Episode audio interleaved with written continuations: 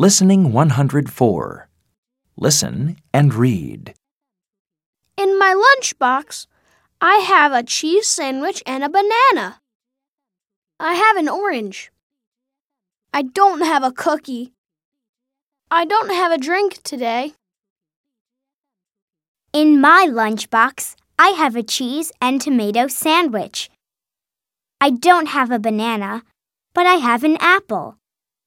I have a drink today. I have a pear and a cookie in my lunchbox. I have two egg sandwiches. My drink is water. I don't have an apple today.